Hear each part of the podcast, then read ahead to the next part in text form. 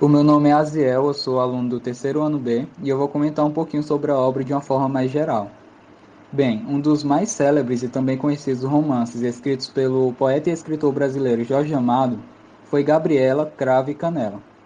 A sua publicação foi em 1958 e ela deu início a mudanças marcadas nas produções de caráter literárias do escritor, que antes disso abordava principalmente em suas obras temas de cunho social, a história, que tem como personagem a Gabriela, chama a atenção para uma reflexão mais atenta sobre o papel social da mulher na sociedade contemporânea. A obra é ambientada na cidade de Ilhéus, na década de 20, onde a honra era lavada com sangue. Costume esse da época que sofreu uma brusca mudança com a chegada de uma moça morena, retirante e dona do próprio corpo. Com isso, ela fazia dele o que sentia vontade. E de certa forma, a atitude de Gabriela, personagem central do romance homônimo, imortalizou a obra. Divisão de capítulos. Então, a obra Gabriela Crave Canela é dividida em duas partes, e essas duas partes são divididas em outras duas partes. A primeira parte é Um Brasileiro das Anábias, e sua divisão é O Langor de Ofensa. Essa primeira parte vai contar a história de dois personagens, Mudinho Falcão e Nacibi. Nacibi é um sírio, dono de um bar, que se vê em uma tragédia pessoal a cozinheira dele partiu para cuidar do filho e ele precisa entregar um jantar para 30 pessoas. No final dessa pequena parte aparece a Gabriela, uma retirante que planeja morar em Ilhéus e está procurando trabalho como cozinheira doméstica. A segunda parte dessa primeira parte é a solidão de Glória, e se passa apenas em um dia. O dia começa com o amanhecer de dois corpos na praia, fruto de um crime passional, e segue com a preparação de, do jantar e a contratação de Gabriela por Nacibi. A segunda parte chama-se de Gabriela Crave Canela, e sua primeira parte chama-se O Segredo de Malvina. E se passa três meses após o fim do último capítulo. O capítulo acaba durante a festa de casamento de Nacibi e Gabriela, quando chegam as dragas no porto de Ilhéus. A, parte, a quarta e última parte chama-se O Luar de Gabriela. Foco narrativo. Gabriela Cravo e Canela foi publicado em 1958 e é um romance pertencente à segunda fase do modernismo brasileiro. É uma das mais importantes obras do Jorge Amado, pois mudou a produção literária dele. E a partir desse romance passou a ter críticas da sociedade da época, abordar temas sociais, fazendo também uma crônica de costumes, marcadas por tipos populares, poderosos coronéis e mulheres sensuais. E apesar de se tratar de uma história de amor, esse romance critica severamente o coronelismo nordestino, o machismo, a hipocrisia da alta sociedade e a desigualdade social, além de retratar a vida dos bêbados prostitutas e malandros da Bahia. Número de páginas. O livro foi concluído em Pretópolis, Rio de Janeiro, no mês de maio de 1958. Sua primeira edição foi lançada pela Livraria Martins, editora São Paulo, em 1958, com 453 páginas. Então, eu sou a Liz, do terceiro ano B. Eu vim falar de uma, de uma maneira resumida, bastante resumida, de forma geral, assim, da obra do Jorge Amado, Gabriela Cravo e Canela. Então, essa, essa obra ela se passa na cidade de Ilhéus durante a década de 20, um período em que a cidade era bastante evoluída devido à exploração do cacau. Inclusive, o autor ele gosta de frisar muito sobre o que estava acontecendo naquela época, né, que era a exploração do cacau, é, o destaque devido aos bares e os bordéis da cidade. O livro conta a história de amor, que era contra os costumes da sociedade da época, entre Gabriela, Gabriela e o árabe Nassib. A história teve início quando o fazendeiro Jesuíno Mendonça mata sua esposa e seu amante. O cirurgião dentista, a esposa acaba traindo e ele mata os dois, devido a uma traição, né? É, Nassib é o dono de um bar, estava envolvido com a notícia, porém precisava focar em seus interesses é, ele estava envolvido nessa tragédia pessoal. Ele pensava: meu Deus, eu preciso de cozinheiras. Por quê? Porque a sua cozinheira antiga, a Filomena, ela foi embora morar com o filho às vésperas de um jantar muito importante. Esse jantar, ele era a inauguração de... ele precisava de uma cozinheira, né? Porque ele precisava entregar um jantar para 30 pessoas, 30 pessoas em comemoração à inauguração de uma linha automotiva da cidade de Itabuna. E aí a história ela começa, ela teve início quando o fazendeiro genuíno Mendonça mata sua esposa, seu amante e tudo mais. O dia começa com o amanhecer de dois corpos na praia, frutos de um, de um crime passional. Todo mundo dá razão ao marido traído e assassino, né? Porque ele acaba por matar os dois devido à traição. E o Nassib, ele segue com as preparações do jantar e acaba por conhecer Gabriela. Antes de conhecer Gabriela, ele consegue um par de gêmeas careiras, né? Mas por toda a parte ele ainda procurava por uma nova cozinheira. E aí que ele conhece Gabriela. Gabriela era uma retirante que planeja estabelecer, se estabelecer em Ilhéus como cozinheira ou doméstica, apesar dos pedidos do amante que planejava ganhar dinheiro plantando cacau. É, encontrou Gabriela, ele acaba por contra contratar Gabriela, né? Ele não tinha certeza dos dotes culinários da moça, mas se arriscou, é, porque ele precisava muito de uma cozinheira, porque ele precisava entregar esse jantar de inauguração e a levou para o bar. Então ele acaba por ser surpreendido com os dotes culinários dela, né, com as qualidades de Gabriela. Então, né, quando acaba por fim o jantar, Nassib volta para casa e ao deixar um presente para Gabriela, ele tem com ela a primeira noite de amor e luxúria. É, não demora muito para que ele se apaixone pela Gabriela, porque ela era uma pessoa muito bela, e sensual. E mais cedo ainda ele percebe os encantos que ela desperta em todos que dela se aproximam. Porque ela é uma garota bastante sensual, é, extrovertida, etc. Tornando assim a história repleta de ciúmes, rompimento e reviravolta, que torna a narrativa envolvente e de situações peculiares. Sou aluna Vitória Aparecida, do terceiro ano B, e vim falar um pouco sobre os aspectos críticos da obra Gabriela Crave Canela, do autor Jorge Amado, uma obra muito importante para a literatura nacional. A personagem Gabriela, símbolo da trama, é representada como uma mulher inocente e livre que dá voz a seus desejos mais profundos, ainda que a época não permitisse isso.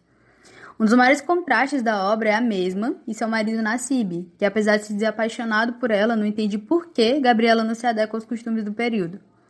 A obra é composta por vários núcleos, abrange política, valores e história. Mas um dos maiores contrastes encontrados no enredo é a relação entre os costumes da época e a vida livre que a personagem Gabriela gostaria de poder viver. Em dado momento da obra, Gabriela chega a defender a ideia de que as mulheres pudessem dormir com quem quisessem, quando quisessem.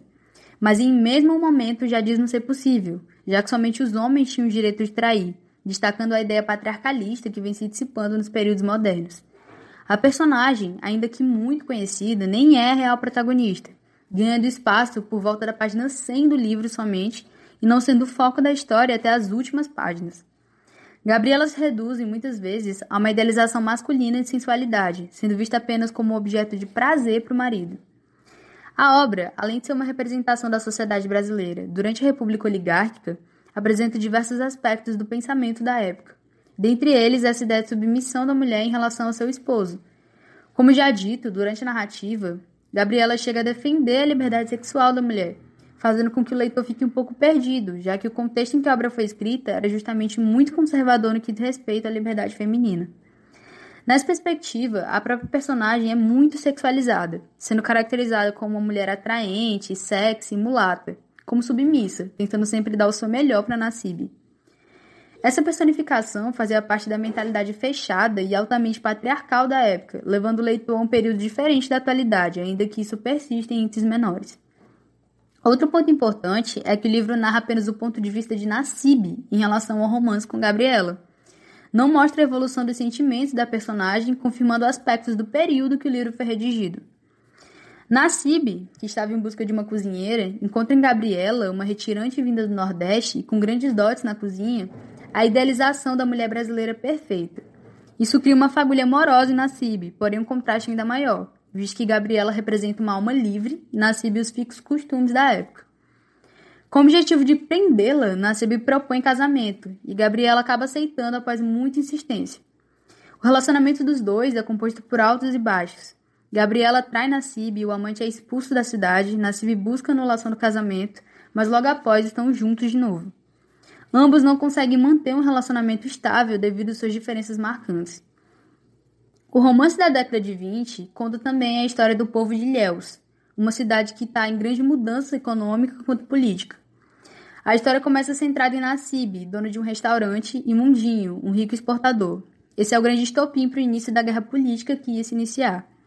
De um lado, Mundinho, que era da oposição, e do outro, Bastos, que era o governador. O governador Bastos retrata uma figura autoritária. Ele não quer que haja uma modificação na cidade, pois isso causaria mudanças em sua forma de lucrar, e como coronel, ele não aceita essas modificações que desafiem sua autoridade. Em sua corrida política, ele percebe uma vantagem de Mundinho e manda queimar toda uma tiragem de jornal do candidato oposicionista, demonstrando uma forma desesperada de causar medo. A obra traz à tona uma crítica a esses coronéis da época, que detinham uma grande parcela do poder político da cidade e não abriam mão desse privilégio, usando todos os meios para poder manter o controle. Ademais, Mundinho consegue trazer para Ilhéus a modernização com a construção de uma estrada, que facilita a locomoção das mercadorias vindas do porto. É bastante conclusivo que a obra retrata um grande acervo de conhecimentos sociológicos, enfatizando como era a sociedade na década de 20 e como se desenrolavam seus conflitos políticos. Meu nome é Wesley Borges, eu sou aluno do terceiro ano B e irei recomendar a obra Gabriela Crave Canela de Jorge Amado. Ela é útil para qualquer pessoa que queira saber mais sobre os contextos históricos brasileiros, já que o livro desenvolve bem alguns embates políticos da época, além do romance de Gabriela, porém com uma certa restrição de idade, já que alguns jovens não têm um certo senso crítico e nem maturidade para ver a obra como ela é e não como livro de certa forma erótico. Em relação à idade, ela é recomendada para maiores de 15 anos, pois eles já possuem um certo senso crítico e maturidade em relação às cenas que são descritas no livro. Já em relação à escolaridade, é, o livro é cheio de colocalismo da época, reforçando a perspectiva popular e descrevendo bem a simplicidade dos personagens. Então eu, eu não acredito que seja um livro difícil de ler, já que não há presença de linguagem rebuscada como em outros livros. Talvez algumas palavras tenham entrado em desuso com o tempo, que é normal, e outras tenham se modificado, mas no geral é uma leitura fácil e leve. E sobre o preço do, do livro, ele é um livro bem barato, de fácil acesso, e fiz uma pesquisa na internet e consegui encontrar um valor mínimo de 17 reais e no máximo, que foi o mais caro que eu encontrei, de 43, fora o frete. E caso seja feita a compra em um site. Mas existem vários sites com formatos em PDF que são totalmente de graça ou até com uma leve taxa de R$ reais. Após a leitura da obra de diversas resenhas, cheguei à conclusão que a obra de Jorge Amado, Gabriela Cravicanella, é uma obra indicada para leitores a partir dos 15 anos, por conter algumas cenas de cunho sensual e sexual. Gabriela é uma mulher precursora do amor livre. Ela é alguém que a resenhista Teresa Nardorto é, descreve como, abre aspas, não entendedora do porquê, que se é tão bom se deitar com alguém, se as duas pessoas querem, por que deveria deitar com apenas um, limitar seu desejo e ignorar suas vontades, fecha aspas. E isso é atualmente visto com maus olhos pela sociedade e chamado de certos estereótipos, que não precisam ser citados já que muitos devem entender do que se trata. Apesar dessas cenas, a história não tem foco somente em Gabriela, já que a obra também desenvolve bem o embate político da época e também a história do cacau no Brasil. A palavra progresso é a que define o contexto político da obra, já que um dos personagens lidera um grupo que deseja modernizar a cidade e torná-la ainda mais próspera. Porém, os velhos coronéis que mandavam e desmandavam na cidade não ficam satisfeitos com suas ideias. Jorge Leal Amado de Faria nasceu em 10 de agosto de 1912 no distrito de Ferradas, município de Itabuna, no sul do estado da Bahia. Desde jovem, se envolve com a vida literária e começa a escrever para o jornal Diário da Bahia. Fundou a Academia dos Rebeldes, grupo de jovens artistas, sobretudo literatos, empenhados em renovar a literatura baiana. Já no Rio de Janeiro, publica seu primeiro romance com 19 anos, intitulado O País do Carnaval, em 1931. Foi preso duas vezes por apresentar ideais socialistas e comunistas, sendo assim exilado do país, donde permaneceu durante algum tempo nos países Argentina, Uruguai, França e República Tcheca. Outras obras de Jorge Amado: A Estrada do Mar, Poesia, em 1938, Bahia de Todos os Santos, Guia, em 1945, O Amor do Soldado, um teatro, em 1947, O Mundo da Paz, Viagens, 1951. O Milagre dos Pássaros, Fábula, em 1997. Hora da Guerra, Crônicas, em 2008. Jorge Amado é o autor mais adaptado da televisão brasileira, uma vez que suas obras basearam novelas e minisséries, principalmente da TV Globo. Com destaque para Dona Flor e seus dois maridos, Tieta do Agreste, Gabriela Cravo e Canela. Além disso, suas obras inspiram o teatro e o cinema. Alunos responsáveis pela resenha. Número 1, Bárbara Kelly, escrita. Número 2, Christian Douglas, apresentação.